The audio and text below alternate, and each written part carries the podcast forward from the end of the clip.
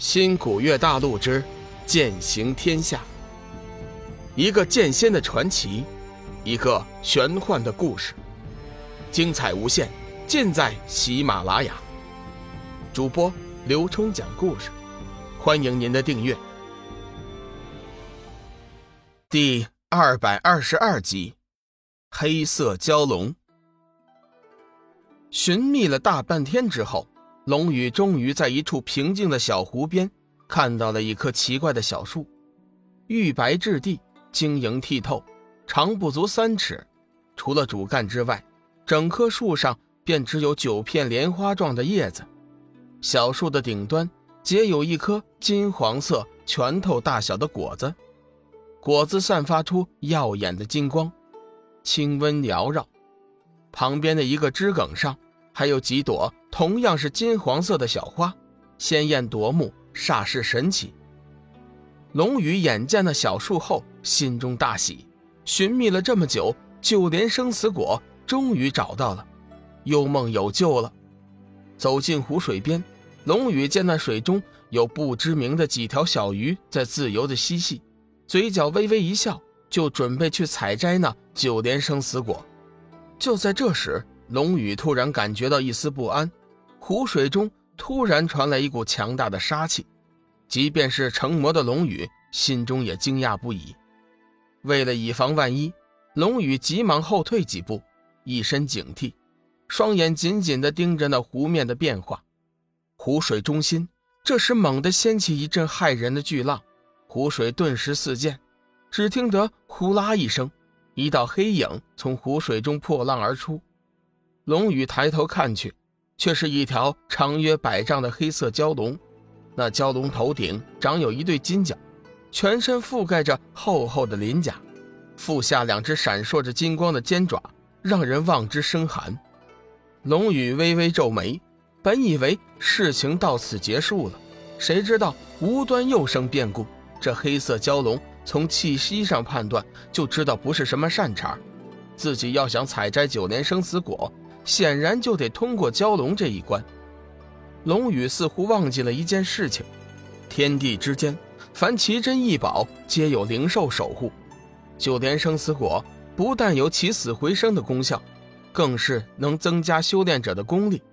这黑色蛟龙乃是此间土著，一直蛰伏在此间修炼，已有两千年有余。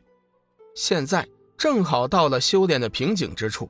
所以才守护在这九莲生死果前，只等此果完全成熟就来享用，却不想在这最后的重要关头，来了龙宇这个麻烦。黑色蛟龙修炼两千年之久，早已通灵，充满了智慧。出了湖水之后，并没有立即开打，而是仔细地打量着龙宇，判断他的力量。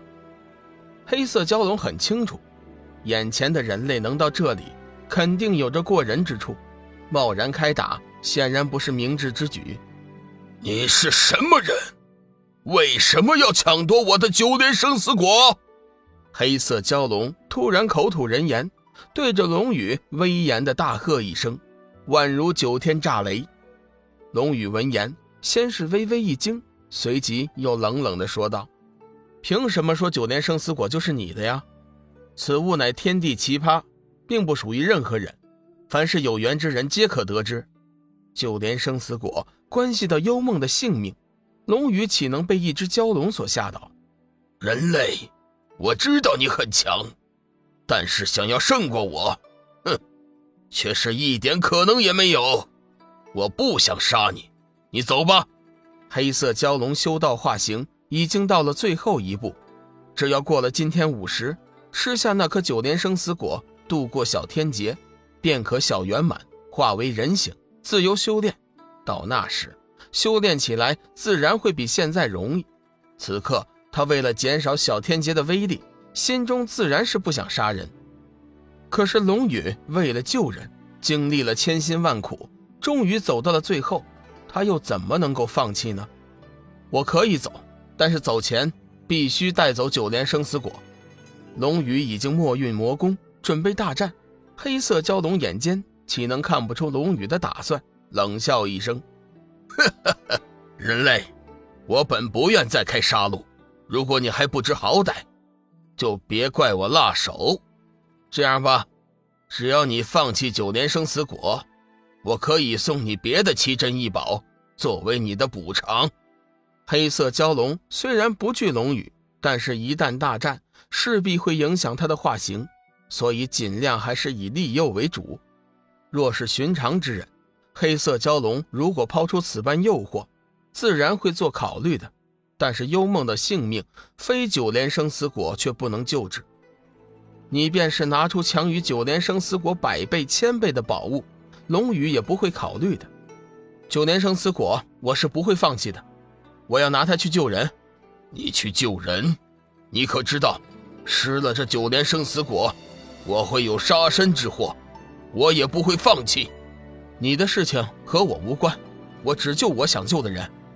人类还是那么的自私，别把自己说的那么高尚，是以天地不仁，以万物为走狗，人不为己，天诛地灭。经历了太多的事情，龙宇的心智比起以前来已经有了很大的变化。想想当初济世天下、斩妖除魔的想法是多么的幼稚，结果到头来，差点弄得自己和自己心爱之人诀别。哼！既然你如此不知进退，那我们就手底下见真章吧！黑色蛟龙咆哮一声，随后不由分说的直奔龙宇而来。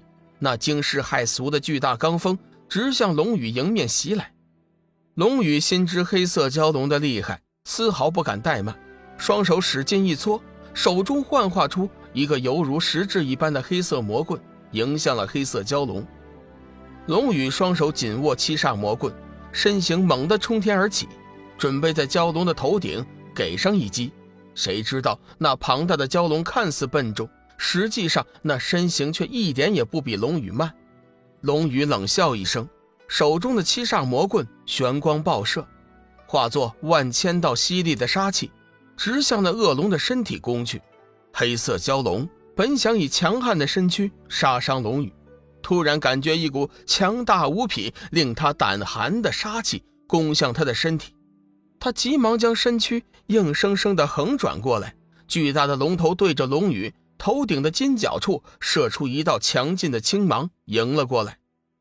两股强大的劲气相遇，顿时发出了巨大的声响。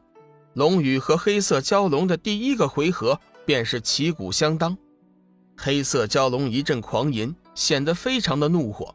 伴着风雷之声，舞动着巨大的龙尾向龙宇直冲而来。龙宇知道，黑色蛟龙的身体比之自己的初级不死魔身还要强悍，不敢硬碰，身子急速拔高，躲过黑龙的攻击后，手中的七煞魔棍玄光激射，耀眼的玄光化作数百道流星，一时向黑龙的当头攻到。黑色蛟龙似乎有什么顾忌。一直不肯以法力和龙宇对战，只是灵活的避开，躲过龙宇的攻击之后，蛟龙巨大的龙尾再次横扫而来。龙宇冷笑一声，身子猛地一旋，顿时消失不见。再次出现的时候，整个人已经在了百丈高空。本集已播讲完毕，感谢您的收听。长篇都市小说《农夫先田》。已经上架，欢迎订阅。